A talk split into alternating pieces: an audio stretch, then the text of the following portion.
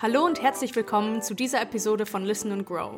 Mein Name ist Lisa Steppert und heute dreht sich alles darum, eure potenziellen Kunden und Kundinnen durch Retargeting zum Kaufabschluss zu bringen.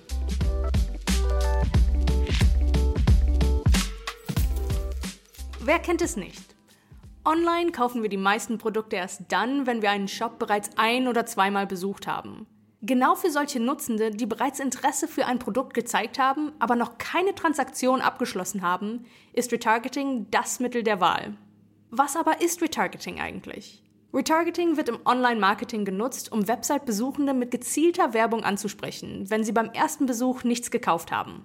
Hierzu werden Nutzende mit Cookies markiert. Surft die potenzielle Kundin oder der potenzielle Kunde später weiter, kann das Unternehmen die Person mit einer Werbeanzeige daran erinnern, die Bestellung fortzusetzen.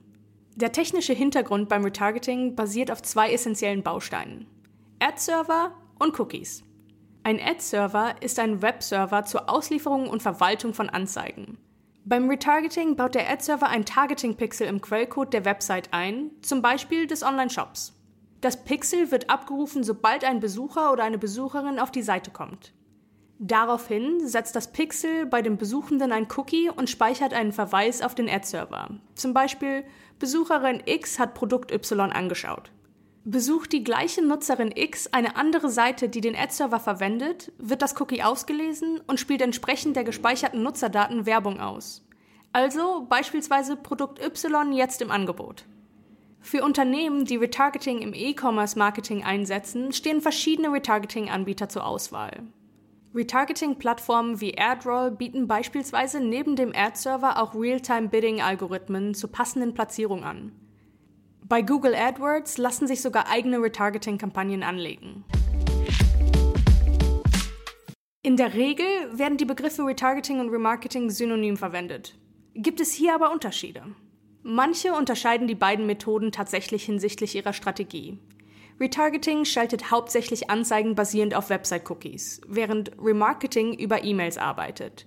Hierzu werden Benutzerinformationen gesammelt und Listen erstellt, um gezielt Verkaufs-E-Mails zu versenden. In Kombination können diese beiden Methoden für massive Umsatzsteigerungen sorgen. Ein weiterer Begriff in diesem Zusammenhang ist dynamisches Retargeting. Bei dieser Variante zeigt ihr dem Nutzer oder der Nutzerin Anzeigen mit exakt denjenigen Produkten, die sie zuvor in eurem Online-Shop angesehen haben. Schauen wir uns nun genauer an, wie ihr in sieben Schritten eine erfolgreiche Retargeting-Kampagne erstellen könnt. Schritt 1. Zielgruppe definieren. Wie so oft kommt es auch beim Retargeting darauf an, die richtige Zielgruppe zu bestimmen. Dabei sollte beachtet werden, dass den richtigen Usern und Userinnen die richtigen Werbebanner angezeigt werden. Die Zielgruppe kann dafür in verschiedene Segmente eingeteilt werden. Schritt 2. Steuerung der Frequenz.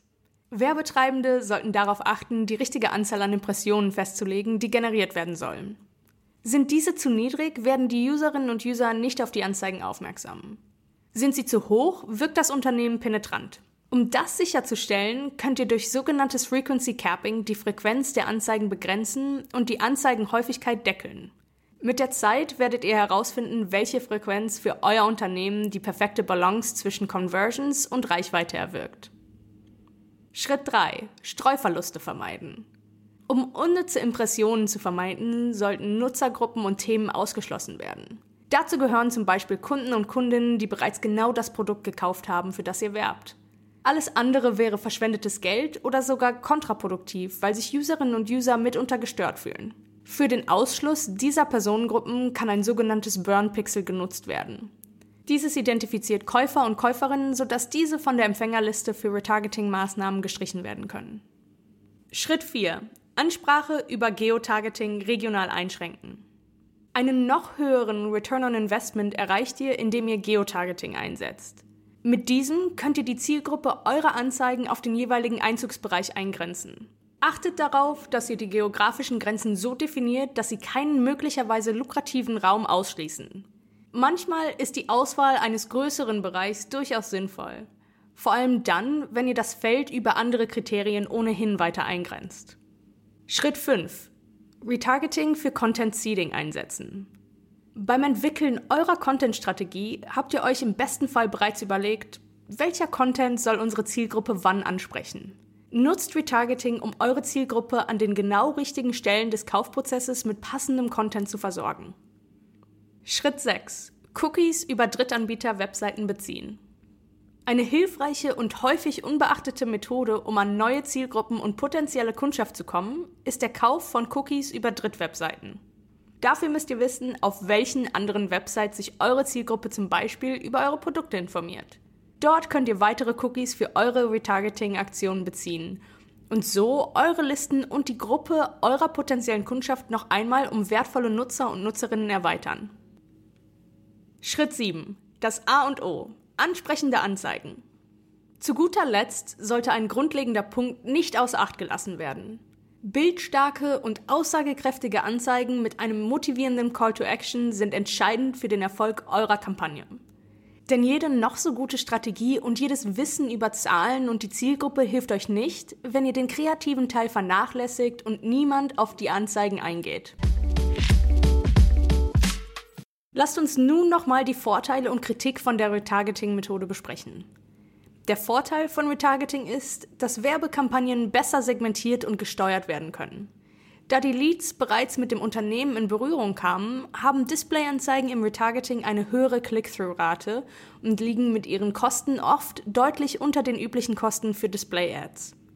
Aus Datenschutzsicht ist Retargeting jedoch äußerst umstritten. Kritiker und Kritikerinnen bemängeln, dass die Cookies ohne Zustimmung der Nutzenden gesetzt werden und sich diese durch die personalisierte Werbung verfolgt fühlen können.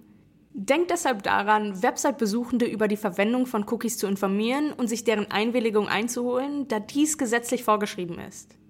Retargeting ist das Follow-up im Marketing.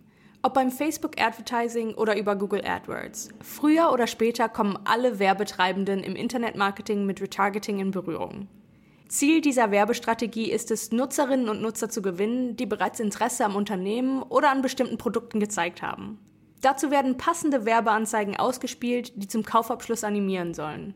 Die Retargeting-Kosten bleiben dabei überschaubar. Die Investition lohnt sich.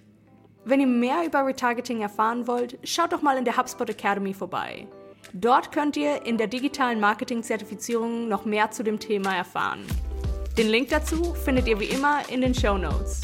In diesem Sinne, macht es gut und bis zum nächsten Mal.